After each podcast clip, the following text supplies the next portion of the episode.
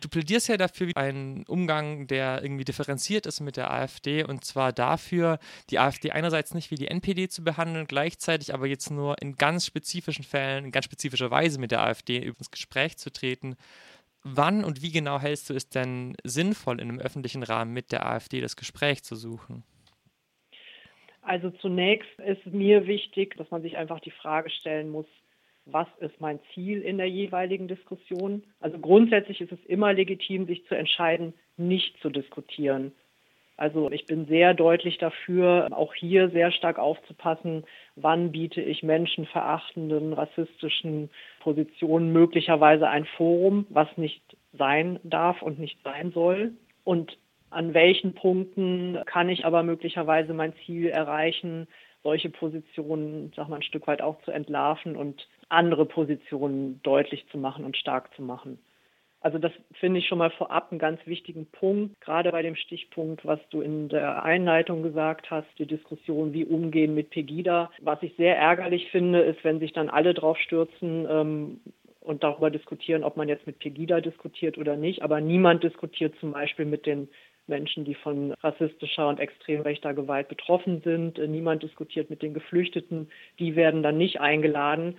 Und da finde ich, zuallererst müsste man eigentlich erstmal mit den Leuten reden. Also das finde ich schon mal eine ganz wichtige Frage, die zu Beginn gestellt werden sollte. Im zweiten Schritt ist es auch schon mal sehr wichtig zu gucken, wer wäre denn mein potenzielles Gegenüber? Ist es der extrem rechte Flügel der AfD, Stichwort Björn Höcke und Konsorten? Oder ist es ein Vertreter, Vertreterin aus einem Landesverband, der die vielleicht ein bisschen gemäßigter ist? Also die AfD ist da tatsächlich auch ein bisschen diverser als die NPD. Und es ist sicherlich ein Unterschied, ob ich zum Beispiel in einer Kommune, ob jemand eine Podiumsdiskussion organisiert hat, wo beispielsweise eine Vertreterin der AfD eingeladen ist äh, aus so einem gemäßigteren Spektrum und wo ein Ausladen dieser Person dazu führen könnte, dass die AfD sich dann erstmal wieder dieses Opfersein berufen kann, zu sagen, aha, wir werden hier ja wieder ausgegrenzt. Was dazu führen kann, dass vielleicht Wählerinnen und Wähler dann nochmal erst recht bei der Partei bleiben, zu sagen, ja, wir haben euch ja auch gewählt, weil wir finden, wir werden auch ausgegrenzt und äh, da zeigt sich das ja wieder mal. Die Debatte wurde ja auch ganz stark in Baden-Württemberg geführt im Vorfeld des Landtagswahlkampfs. Und dann wurden dann letztendlich ja die AfD eingeladen. Was dann gemacht wurde, ist ja zum Beispiel, dass Leute wie Kretschmann ganz stark gesagt haben, folgende Äußerungen haben AfD-PolitikerInnen getätigt. Und dann wurde von der AfD wiederum gesagt, naja, das ist alles Lügen, das ist alles falsch zitiert. Also ist es dann überhaupt sinnvoll, so eine Entlarvungstaktik zu fahren? Es kann unter bestimmten Umständen sinnvoll sein. Ich muss nur tatsächlich sehr gut aufgestellt sein. Also ich sag mal, es ist natürlich nur dann sinnvoll, wenn ich als Gesprächspartnerin, als Gegenüber auch weiß, was Kernaussagen der AfD sind und zum Beispiel auch die Programmatik auf die zum Teil sehr rassistischen Ausgrenzungen und islamfeindlichen Aussagen zuspitzen kann. Also das heißt, ich würde schon davor warnen, blauäugig in so eine Diskussion hereinzugehen. Im Zweifel würde ich dann die Diskussion nicht durchführen, sondern vielleicht auch eher andere Positionen stärken. Aber es kann unter Umständen sinnvoll sein, weil ich meine, wir dürfen jetzt auch nicht vor der Tatsache die Augen verschließen, dass die AfD halt leider relativ viele Wähler und Wählerinnen mobilisieren konnte. Und es geht natürlich zum Teil schon darum, auch die Leute an bestimmten Punkten zu erreichen und ihnen klarzumachen, wen sie da gewählt haben. Auch immer wieder die Frage stellen, willst du wirklich eine Partei mit diesen Inhalten unterstützen? Ist klar, was das eigentlich für Inhalte sind, was es für Ausgrenzung ist, was es nach sich zieht. Das mache ich durch Aufklärung. Das würde ich sagen, kann ich durch Veranstaltungen machen, würde ich auch empfehlen, in denen die AfD nicht am Tisch sitzt. Weil ich sage mal, immer wenn sie mit am Tisch sitzt, arbeite ich mich natürlich auch ein Stück weit an den Positionen ab. Aber wenn sie jetzt schon mal am Tisch sitzt, möglicherweise weil sie eingeladen wurde im Nachgang der Wahl zur großen Runde, dann ist es tatsächlich wichtig, die Positionen auch inhaltlich zu widerlegen und nicht nur zu sagen, mit ihnen rede ich nicht.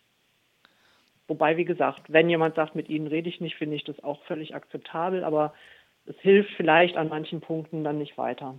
Das kommt sehr stark auf das Format an und es kommt eben auch darauf an, welcher AfDler, welche AfDlerin da sitzt. Wenn andere eingeladene, zum Beispiel äh, geflüchtete Menschen, dann ihre Teilnahme absagen, weil die AfD auf dem Podium sitzt, würde ich auch im Zweifel immer sagen, dann sollte doch lieber die AfD ausgeladen werden. Du hattest ja gerade gesagt, dass es ganz stark vom Format abhängt. Ein ganz häufiges Format, was ja stattfindet, sind ja so Formen von Podiumsdiskussionen oder Dis mhm. Diskussionsrunden im Fernsehen zum Beispiel, wo verschiedene Positionen eingeladen sind.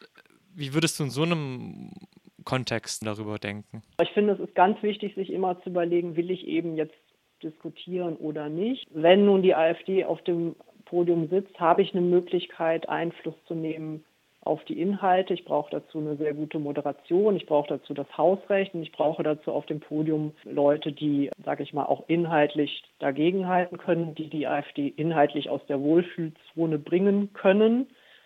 Ich brauche eine Moderation, die auf die Spielregeln schaut, aufs Hausrecht schaut.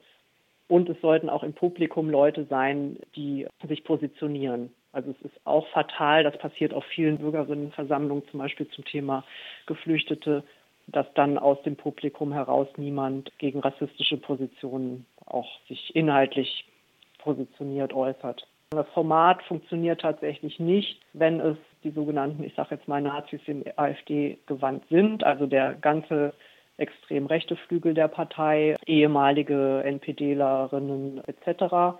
Es funktioniert nicht, wenn es Polemiker und Polemikerinnen sind, von denen es auch einige gibt in der AfD. Und wenn die Gefahr ist, dass im Publikum extrem Rechte sind oder viele Rechte sind oder viele andere AfDler, AfDlerinnen sind, die da möglicherweise so eine Stimmung auch dominieren können.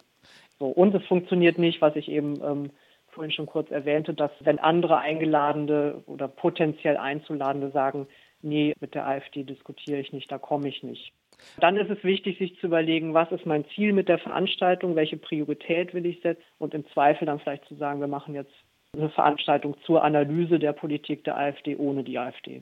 Das wäre dann der andere Schritt. Was ist denn genau das Problem bei PolemikerInnen oder Polemikern von der AfD? Also das scheint ja auf, zunächst mal betrachtet ziemlich einfach. Das offenbart sich dann als Polemik und das offenbart sich dann als rassistische Rhetorik. Inwiefern würdest du davon abraten? Weil das scheint ja zunächst mal betrachtet ganz naheliegend, dass man mit solchen Positionen eigentlich fast am besten umgehen kann. Naja, ich verstehe darunter Positionen, ich sag mal so ein bisschen wie auch ähm, Parolendreschen oder Phrasendreschen, Positionen von Leuten, die kein Interesse daran haben an einer inhaltlichen Diskussion, sondern tatsächlich provozieren wollen oder eben polemisch zuspitzen wollen. Und das ist eine sehr beliebte extrem rechte Gesprächsstrategie, die auch einige aus der AfD sehr gerne machen. Und da ist nicht wirklich ein Interesse an einer inhaltlichen Auseinandersetzung.